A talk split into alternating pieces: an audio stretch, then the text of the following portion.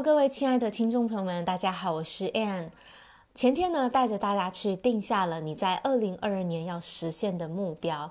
今天我要来跟大家聊一聊这个持续累积的力量。我记得在三年多前的我，那时候的状态其实是觉得自己好像没有什么在进步。我觉得我明明就都很努力啊，为什么没有看到自己有什么改变？当时呢，我就看到李笑来的书哦，李笑来老师呢，他。他提到，这个人生其实是复利效应，任何事情呢，你在上面持续的累积，它一开始呢看起来是缓慢的，没有什么成长的样子。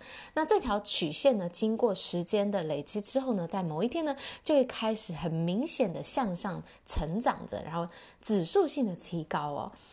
那当时呢，我记得李笑老师就说，你要让自己投入的这些事情呢，是每一天。进步一点点，只要一点点就好。这个进步呢是正的话，你就能够确保你在未来能够收获到你要的回报。那我当时呢看了这个这个概念，就觉得哎。这个有希望啊！开始觉得，那虽然我现在看起来自己的进步啊，好像没有什么，可是我只要持续每一天有一点点的进步，一点点成长呢，我就可以在未来看到回报。那经过了这几年呢，到现在呢，我突然意识到，哎，这成真嘞，这是真的啊！在后来呢，我发现我的成长是非常的快速，就是这个曲线是一开始是平缓的，到后来呢，就是指数性的提高这样子。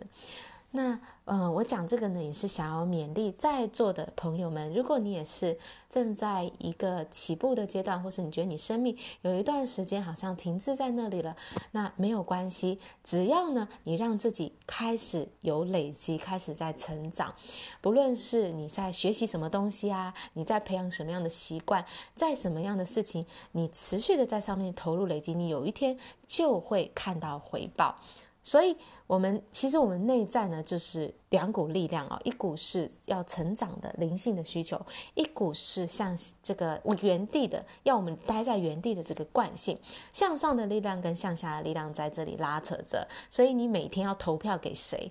只要你让自己向上的这股成长力量是大于百分之五十的，就能够确保你未来呢一定会有回报。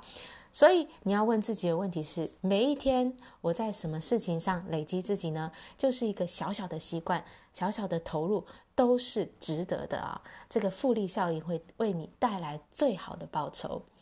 好啦，我今天的分享就到这里，感谢大家的收听，我们下一集见，拜拜。